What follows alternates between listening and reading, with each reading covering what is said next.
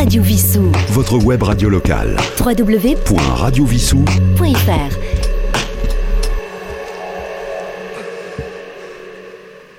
Bonjour Patrick. Eh bien aujourd'hui tu vas nous parler d'un sujet qui est, à, on peut dire, à durée variable et à différentes euh, définitions. Il s'agit du temps. Oui, tout à fait. On va parler, on, on va parler du temps. Bon, c'est un sujet euh, finalement qui peut paraître simple, mais qui est en fait assez compliqué, parce que on, se pose beaucoup de questions sur le temps. Alors, on a tendance à confondre déjà dans un premier temps le temps et la mesure du temps. Alors, la mesure du temps, bon, on sait bien, on sait bien mesurer le temps depuis relativement longtemps, avec une très très grande précision. Mais la mesure du temps n'est pas le temps. C'est différent. Quel est le moteur du temps? Alors, de, de tout temps, alors déjà, d'un point de vue sémantique, il y a déjà un problème. Parce que la sémantique est assez ambiguë. Le mot temps veut dire plein de choses. Alors, on ne parle pas ici de la météo, évidemment. On connaît tous euh, tout un tas d'expressions avec le temps. Euh, Et de chansons. Exactement. Donc j'ai pas le temps, dans... on va prendre le temps, bon, etc., etc., etc. Et toutes ces expressions, la plupart ont un sens même très différent. Alors au cours du, au cours du temps, voilà encore une façon de parler du, temps, euh, les sages, les philosophes ont essayé de définir ce qu'était le temps. Euh, par exemple, Saint Augustin, alors Saint-Augustin, bon, c'est pas, pas récent, hein, c'est à peu près 350, 430 euh, de notre ère, racontait déjà euh, qu'est-ce que le temps? Si personne me le demande, je le sais, mais si on me demande de l'expliquer, alors là, je ne sais plus.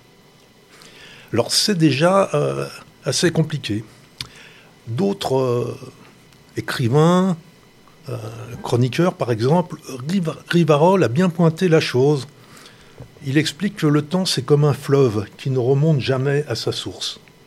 Alors, si on analyse un peu ça, ça veut dire qu'on ne revient pas dans le passé. Le temps s'écoule toujours dans le même sens. Alors ça, c'est une question qu'on peut se poser. Est-ce que le temps est compressible, extensible, cyclique? Alors c'est un peu trompeur parce qu'on sait que, que le jour succède à la nuit et qui succède au jour, etc. Donc on pourrait penser que c'est cyclique. Mais finalement, euh, non, le temps, a priori, n'est pas cyclique. On avance et on ne revient jamais dans le passé. Donc le temps semble incompressible et on ne peut jamais s'en extraire. Mais euh, quel est son moteur? C'est bien ça le, problème. Est-ce que le temps a une origine? Alors on peut essayer de répondre à, toutes euh, ces questions. L'un des, premiers qui a paramétré le temps, par exemple, en, mathématiques, c'était Galilée. Il s'est rendu compte, euh, en lâchant des pierres, que euh, la vitesse dépendait du temps de la chute. C'était le premier à faire ça. Dans des temps plus reculés, par exemple, Aristote, Hein, parmi les anciens, lui disait que euh, si on ne fait rien, il n'y a pas de temps. Le temps ne s'écoule pas. Alors Newton, lui, il n'était absolument pas d'accord avec ça.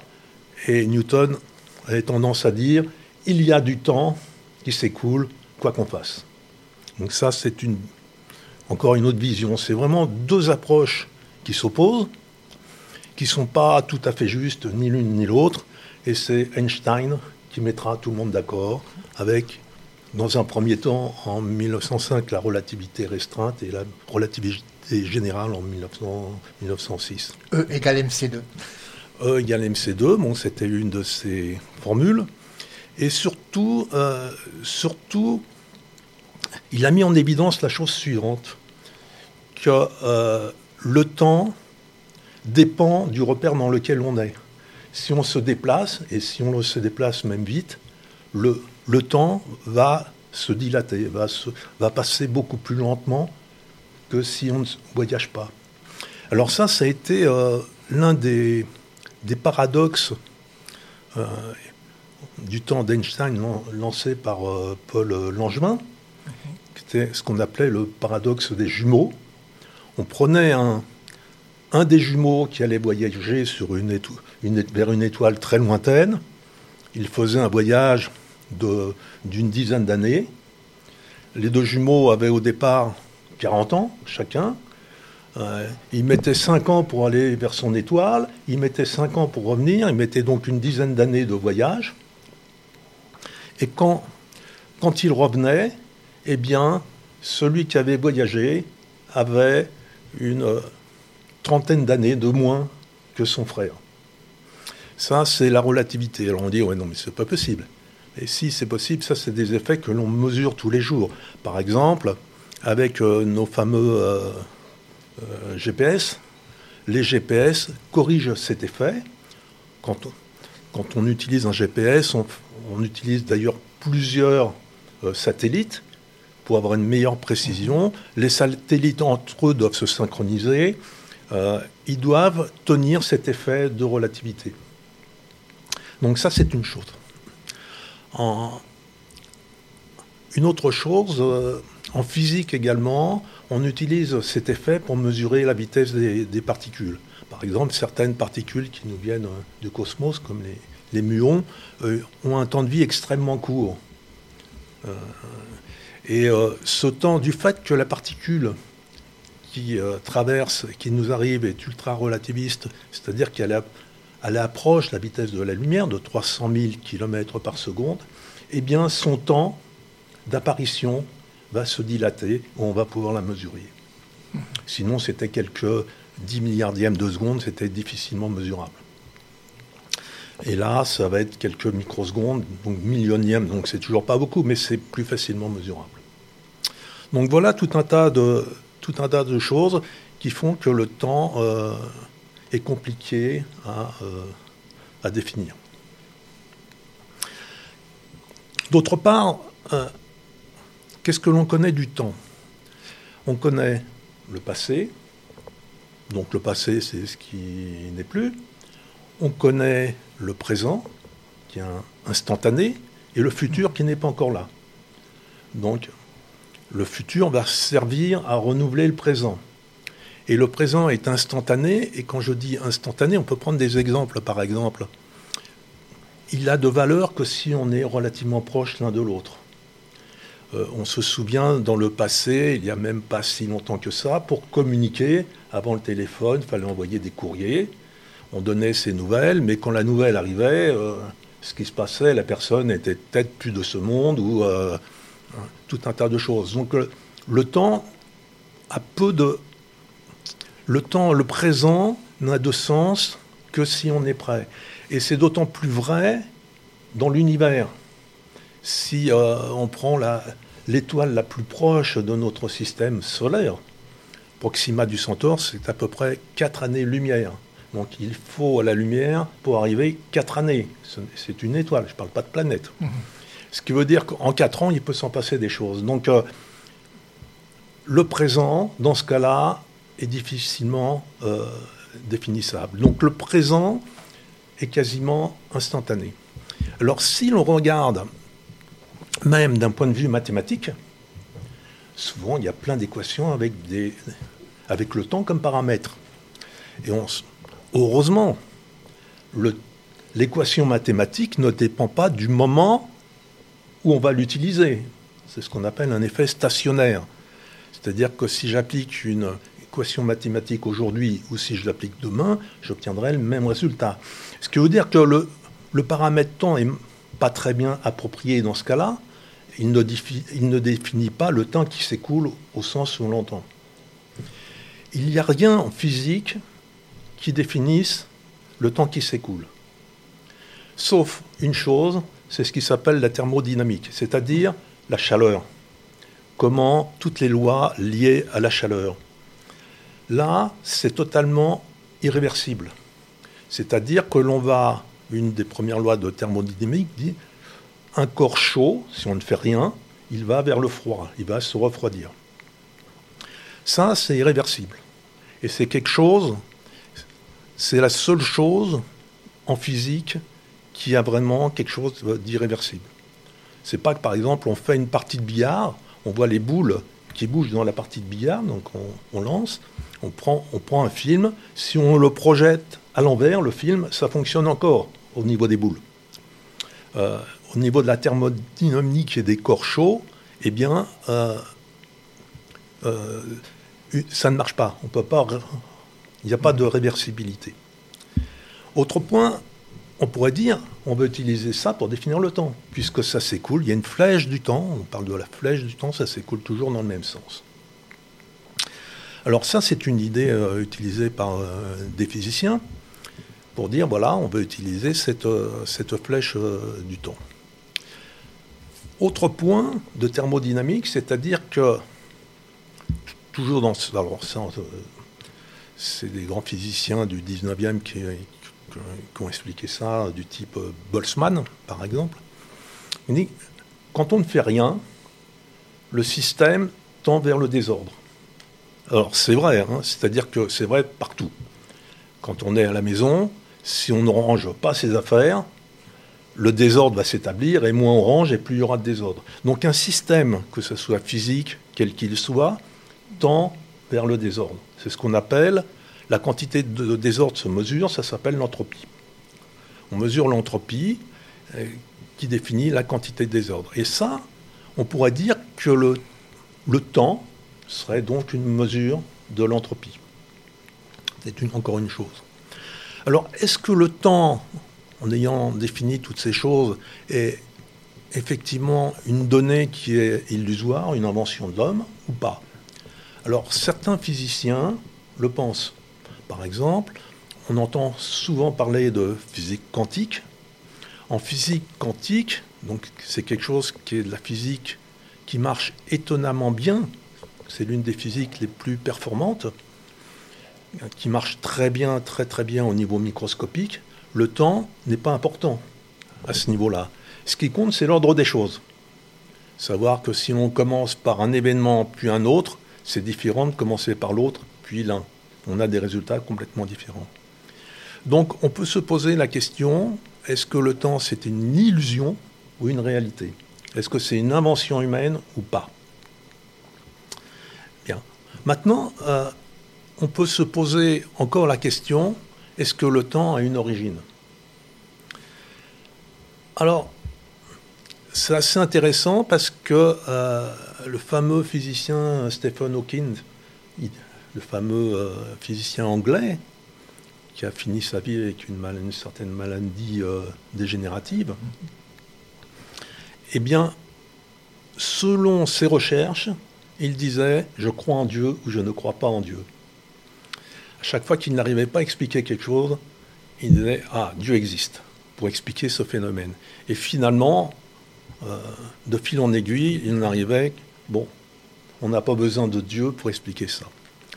Alors lui, c'était un, spécialiste, euh, entre autres, des trous noirs, c'est-à-dire des objets hypermassifs qui se trouvent dans l'univers. Ce qui veut dire que tout ce qui peut arriver à proximité d'un trou noir serait englouti, englouti par la masse c'est-à-dire par la gravité mhm. intense qui, euh, qui règne. Et quand on regarde la théorie de la relativité d'Einstein, 1916, eh bien, l'espace-temps, c'est-à-dire qu'on peut imaginer que l'espace, c'est comme si on tirait un film quadrillé, imaginons un film quadrillé où le quadrillage représente le temps. Si on met une masse, une boule à un endroit, le film va se bomber, le quadrillage s'étirer. C'est-à-dire le temps va ralentir aux alentours de la masse. Alors la masse, c'est quoi? Ben, une grosse étoile, un trou noir, une planète, un objet excessivement massif. Eh bien, si on approche d'un euh, objet hypermassif, des milliers de fois, même des centaines de milliers de fois la masse, euh, ou des millions de fois la masse du Soleil, ils n'ont pas peur de trouver des objets hypermassifs, eh bien, le temps ralentit et ralentit et peut même ralentir jusqu'à s'arrêter. Pourquoi s'arrêter? Si on revient au début de, notre univers, c'est-à-dire il y a, il y a environ 13,7 milliards d'années, c'était pas, euh, pas d'hier. Eh bien, l'univers selon la théorie de Georges Lemaître, un ecclésiastique euh, belge, qui avait euh, défini la théorie de l'atome primitif, c'est-à-dire que tout l'univers était concentré dans un atome. Bon, un atome, c'est pas bien grand non plus. Ce qui veut dire que c'était un atome hyper, hyper massif. Si l'atome était si massif, eh bien le temps était arrêté. Donc, avant le début de l'univers, le temps n'existait pas. Voilà. Donc, euh, voilà un petit panorama euh, sur le temps. Euh, c'est assez difficile à essayer de se faire une idée. beaucoup de gens ne sont pas d'accord. Il y a plein de faits, donc voilà, on peut peut tirer euh, un certain nombre de conclusions. Donc il y, a, énormément de physiciens qui ont écrit des livres, des, gens qui font de la vulgarisation, comme Étienne Klein, ou des gens du style euh, Carlo Rovoli à Marseille, euh, qui est un des initiateurs de la théorie quantique à boucle, qui a beaucoup écrit également sur le temps. Voilà tout ce qu'on peut dire sur le temps. Une toute petite question. Le temps ne mesure pas de la même façon, suivant que par exemple 5 secondes dans une situation confortable ou 5 secondes en tenant un objet brûlant, on n'a pas la même notion du temps là. Oui, alors ça c'est un autre point de vue, effectivement. Euh, il y a autant de temps que de situations, on va mhm. dire. Bon, il est, évident que euh, on peut définir le temps biologique. On n'a pas l'impression de vieillir à la même vitesse. On peut définir le temps des poètes. Pour certains poètes, le temps se languit. Hein. Donc, euh, Pour certains, il, euh, autant euh, suspend ton vol. Voilà, c'est ça. pour d'autres, pour certains écrivains, par exemple, Boileau a écrit la chose suivante. J'ai toujours trouvé ça assez admirable, comment il voyait la chose. Le temps fuit et nous traîne avec soi. Le moment où je parle est déjà loin de moi. Ah, Donc il y a autant de temps que de, que de situations. Je crois qu'on pourra reparler du temps une autre fois. Et une autre notion dont on pourra parler, pas aujourd'hui bien évidemment, mais la notion d'éternité. Existe-t-elle? Ça, ça peut être aussi intéressant, mais ce n'est pas pour aujourd'hui, bien sûr. ça nous emmènerait trop loin. Bien, tu nous as bien éclairé sur le temps. Alors, comme tout à l'heure, je l'ai souligné, il y a beaucoup de chansons sur le temps et on va écouter celle qu'avait interprétée, écrit et interprétée Charles Aznavour. Merci à toi et à, de toute façon, on te retrouve également tous les lundis pour la Minute Scientifique, bien évidemment. Avec plaisir.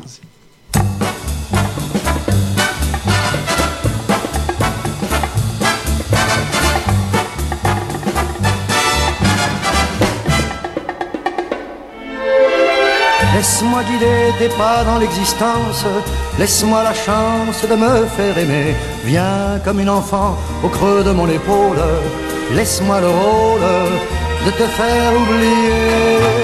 Le temps qui va, le temps qui sommeille, le temps sans joie, le temps des merveilles, le temps d'un jour, temps d'une seconde, le temps qui court, ou celui qui gronde, le temps, le temps, le temps et rien d'autre, le tien, le mien, celui qu'on veut l'autre, le temps, le temps, le temps et rien d'autre, le tien, le mien, celui qu'on veut l'autre. Le temps passé, celui qui va naître, le temps d'aimer et de disparaître, le temps des pleurs, le temps de la chance, le temps qui meurt, le temps des vacances, le temps, le temps, le temps et rien d'autre, le tien, le mien, celui qu'on veut l'autre, le temps, le temps, le temps et rien d'autre, le tien, le mien, celui qu'on veut l'autre. Le temps glorieux, le temps d'avant-guerre, le temps des jeux, le temps des affaires, le temps joyeux, le temps des mensonges, le temps frileux et le temps des songes, le temps, le temps, le temps, et rien d'autre, le tien, le mien, celui qu'on veut l'autre, le temps, le temps, le temps, celui qu'on veut l'autre. Le temps des crues, le temps des folies, le temps perdu, le temps de la vie, le temps qui vient, jamais ne s'arrête et je sais bien que la vie est faite du temps des uns et du temps des autres. Le tien, le mien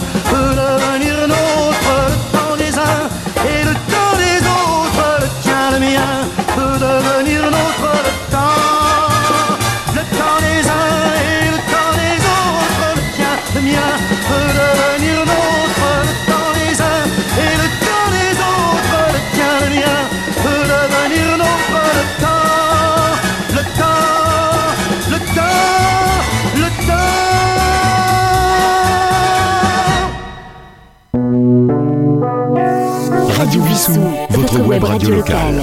www.radiovissou.fr